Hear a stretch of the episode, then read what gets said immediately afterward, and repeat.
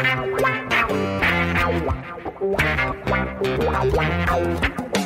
dois na barreira, correu, o rei atirou. Gol! O cara marcação, sambou pra lá, sambou pra cá, botou na frente a pênalti. Olha o Santos chegando a chance de mais um gol. Gol! Neymar pode bater de primeira.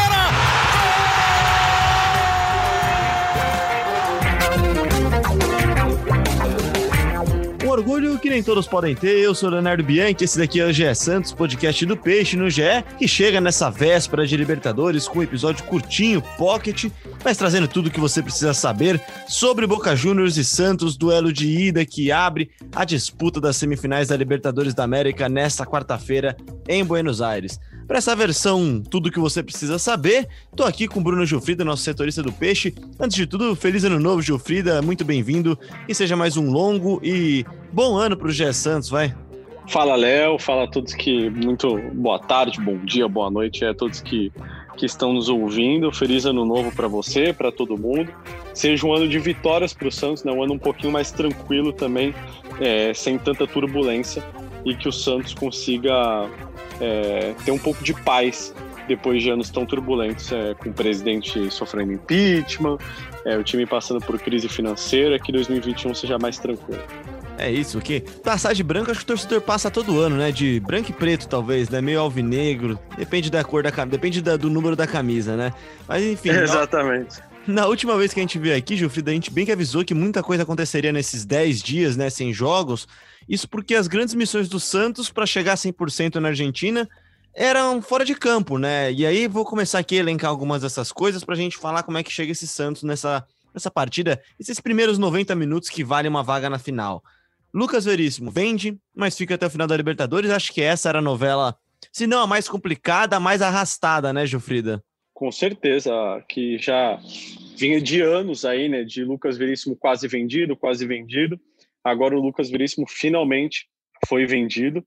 É, o Santos acertou a transferência dele para o Benfica por 6 milhões e meio de euros, mas ele fica até o fim da Libertadores. Era essa grande pendência aí, conseguir convencer o Benfica a ter o Lucas Veríssimo apenas no fim de janeiro aí, ou pelo menos no meio de janeiro, se o Santos não passar do Boca Juniors. E também tem mudanças nas condições de pagamento, né, Gilfrida? Muito se discutiu a princípio sobre a oferta ser baixa ou não. Daqui a pouco a gente chega nessa discussão se é boa ou não, mas mudou algumas coisas no negócio, né? Exatamente. Inicialmente o Benfica pagaria pelo Lucas Veríssimo em cinco anos, o que para mim eram condições bem ruins. E agora o Lucas Veríssimo vai, mas o Santos vai receber em dois anos. Recebe uma parcela agora, uma parcela no fim de 2021 e outra parcela no fim de 2022. Uma diferença bem grande, né? Pô, demais. E assim, falando por mim agora, achei um bom negócio, Gilfrida. Achei um bom negócio porque, primeiro, contorna uma situação muito complicada, criada pelo próprio clube e depois incentivada pelo staff do Lucas Veríssimo, mas cumpre uma promessa, né? Aparentemente era uma promessa vender o Lucas Veríssimo e, e, ele já estava insatisfeito. E assim, a gente falou muito, você falou muito disso aqui, né? Ah, o valor é baixo. É o valor que tem, né? Exatamente. Se o mercado está pagando isso pelo Lucas Veríssimo hoje, não adianta o torcedor que está no Twitter achar que ele entende mais de futebol do que o mercado inteiro. O mercado hoje está oferecendo isso para o Lucas Veríssimo. Eu também acho que é pouco, mas aparentemente eu entendo menos do que o mercado. Lucas Veríssimo hoje vale 6 milhões e meio de euros. Se daqui a dois anos ele vai valer 20, como a torcida imagina, ah, o Benfica vai vender por 20 milhões, por 15, 30, sei lá. É, é uma possibilidade, mas o Lucas Veríssimo hoje, as ofertas que tem são desse valor. Tanto que a, a oferta do Al Nasser era parecida. O Lucas Veríssimo não vale muito mais do que isso. E hoje a oferta que tinha era essa e libera também ele para jogar uma Libertadores, talvez com a cabeça um pouco mais limpa, né? Ele que ficou de fora. Dizia o Cuca, né, que por problemas musculares, mas a verdade é que havia uma pressão dele e do seu staff na diretoria do Santos, né? É, ele tinha pedido para não enfrentar o Grêmio, né, no jogo de ida em Porto Alegre, foi convencido pelo Cuca, é, com a condição de que o assunto transferência voltaria a ser discutido depois, e voltou a ser discutido. Então, eu acho muito ruim que ele que o Lucas Veríssimo condicione a sua entrada em campo e a sua participação no jogo com, a, com uma negociação. Mas foi isso que ele fez o Santos queria contar com o jogador, o Cuca queria contar com o jogador, então o Santos teve que aceitar essas condições para que o Lucas Veríssimo jogasse é, contra o Boca Juniors. E você falou de Cuca, a gente comentou aqui no nosso último episódio, Gilfrida, que o Cuca tinha levantado um pouco o tom, talvez não levantado o tom, né? Talvez mudado um pouco a postura dele e cobrado da diretoria manter ao menos os jogadores do time para chegar 100% em condições iguais, ele dizia na época, 50% para cada lado. Haviam mais jogadores nesse barco que ele citou na primeira vez, nessa primeira essa elevação de tom dele. Um deles era o Bruninho, que era o caso mais simples e foi resolvido sem alarde, até com certa eficiência, né? Exatamente. O Bruno Marques pertencia ao Lagarto do Sergipe é, time do atacante Diego Costa, do Atlético de Madrid.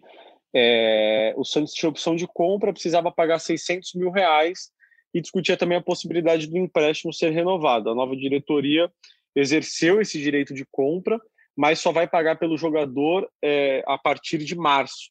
Enquanto isso, ele continua emprestado, ele vai seguir emprestado é, ao Santos pelo Lagarto.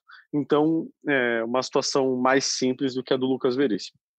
E é, é bom dizer, né? É meio que um, um, um, gato, né? Você dá meio que uma driblada nesse regulamento, nesse transfer ban da FIFA, que impede o Santos de registrar novas contratações, né, Jufrida? Mas não de renovar o seu contrato de empréstimo com, com o Bruno e Tinha, e tinha outro problema também, que era a questão dos inscritos na Libertadores, né? O Boca está contratando o jogador agora e não vai poder inscrevê-lo na Libertadores. O Santos temia que, fazendo um novo contrato agora, não pudesse contar com Bruno Marques na Libertadores. Então ele continua emprestado, mantém o contrato que já estava em vigor, renova esse vínculo por empréstimo e aí depois da Libertadores o Santos inscreve o jogador com, com, com um contrato definitivo. É isso, esses são os primeiros passos da gestão Andrés Rueda, que assumiu agora no começo do ano. E aí acho que a gente chega no mais complicado dos casos, né, Jufrida, que é o do Luan Pérez. A gente falava bastante aqui porque era complexo e porque o clube belga aparentemente não queria mesmo renovar. Só que o Santos, de forma, acho que surpreendente até para muita gente, conseguiu driblar isso daí sem muita novela, né, cara? A novela acho que ficou mais na expectativa do que de fato aconteceu, né? É, na verdade, até não é que tinha uma novela, né? Que nem tinha uma novela. É, o, o, o Brude da Bélgica não queria renovar o empréstimo para o Santos nas condições que estavam propostas, só aceitava a venda a nova diretoria conseguiu convencer e aí se comprometeu a comprar o jogador caso avance a final da Libertadores com o dinheiro da premiação. Então o Santos resolveu de uma maneira simples, mas que parecia complexa é, diante das condições que o, o clube belga pediu. Acho que o último elemento aí, acho que esse era um pouco menos provável que saísse, é o Diego Pituca, né, Gilfrida? Ele teve proposta, essa proposta não foi respondida pelo Santos, né, que preferiu deixar para a nova gestão tomar essa decisão, e a proposta foi retirada, né?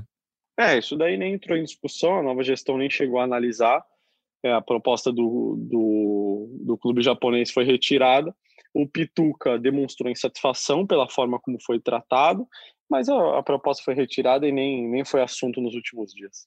E nessa versão curtinha, então, vamos passar para o campo, porque nesses dias que separa a última partida do Santos para essa, o Peixe não entrou em campo. Só que o Boca sim, né? Depois de uma sequência de três vitórias consecutivas, o Boca teve no último sábado, agora mesmo, no último sábado, um super clássico pela Copa Diego Armando Maradona, recebeu o River Plate, que disputa, aliás, a outra chave da semifinal contra o Palmeiras, e ficou no empate, um bom 2 a 2 um belo jogo de futebol para quem assistiu com direito à virada até no finalzinho, porque o, porque o Boca saiu perdendo, saiu ganhando, tomou virada, empatou no final com bolando o Tevez para o colombiano Vila, ele que também marcou o gol que classificou o time contra o Racing, e o Boca que se não é brilhante, se não é um time que chega numa fase tão de encher os olhos, né, Jofridão? É um time que joga com a camisa, né? Joga e joga muito com o peso da camisa, né?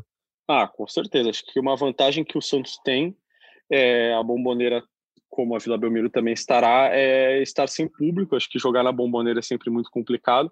Claro que aí os fatores vão estar igualados, né? Porque a Vila Belmiro também vai estar.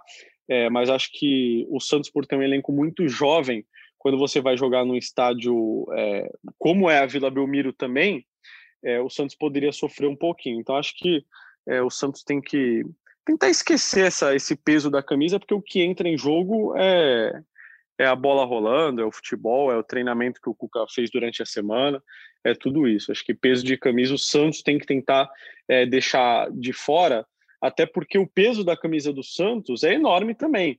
Então, se for levar Exatamente. em consideração o peso da camisa do Boca, tem que levar em consideração o peso da camisa do Santos. Tricampeão da Libertadores, bicampeão mundial, um dos maiores clubes do mundo.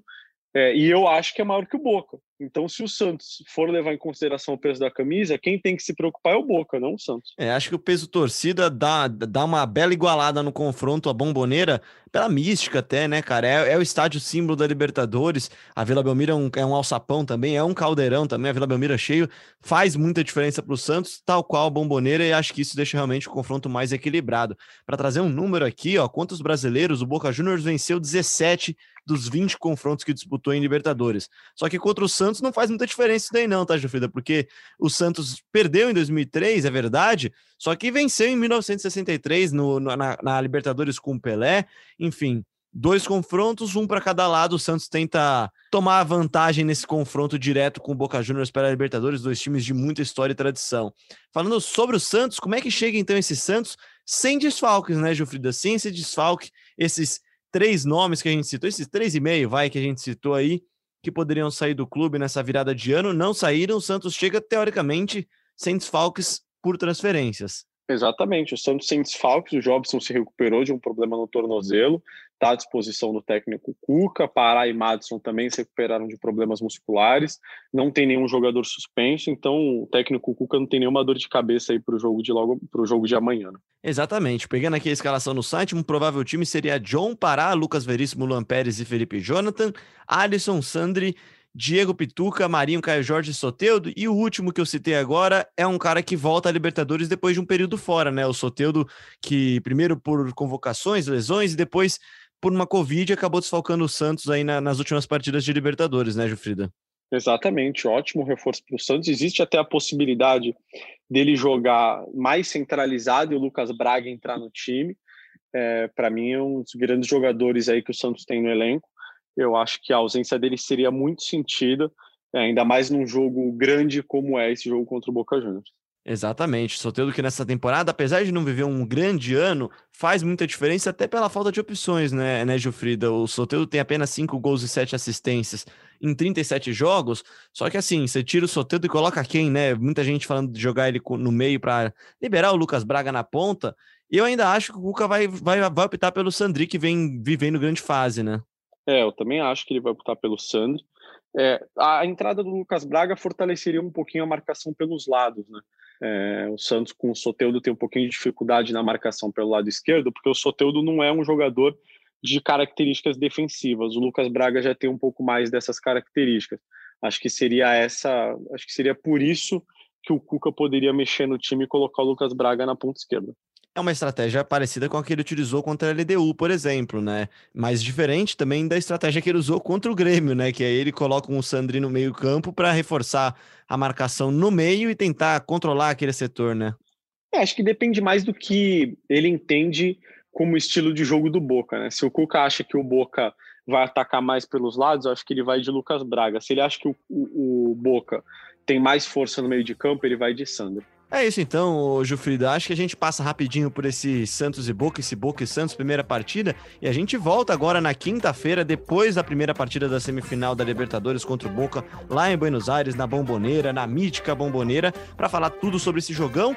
Eu vou pedir para você o palpite, cara, pra gente começar o ano em alto astral, então, porque eu acho que vai dar bom esse jogo pro Santos, hein?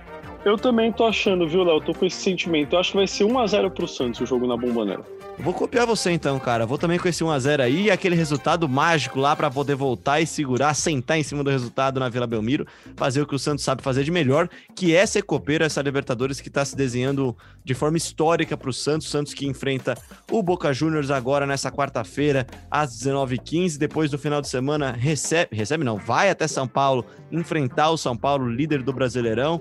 E aí na semana que vem volta a receber o Boca Juniors em casa na Vila Belmiro para decidir se vai ou não disputar a final da Libertadores no dia 23 de janeiro, final que seria e será histórica no Maracanã. Jufrida, aquele abraço para você até quinta, hein? Valeu, Léo. Aquele abraço até quinta. Um abraço a todo mundo que nos ouviu e quinta estamos de volta. É isso, acaba aqui a nossa edição curtinha do GE Santos. Muito obrigado a você que ouviu a gente até aqui. Lembrando que você encontra sempre a gente no seu tocador favorito, na Apple, no Google, no Pocket Cast, no Deezer, no Spotify e, claro, sempre no ge.globo barra Santos ou no ge.globo barra podcasts. Se inscreve, segue a gente. Um abraço e até quinta-feira com mais um episódio do GE Santos.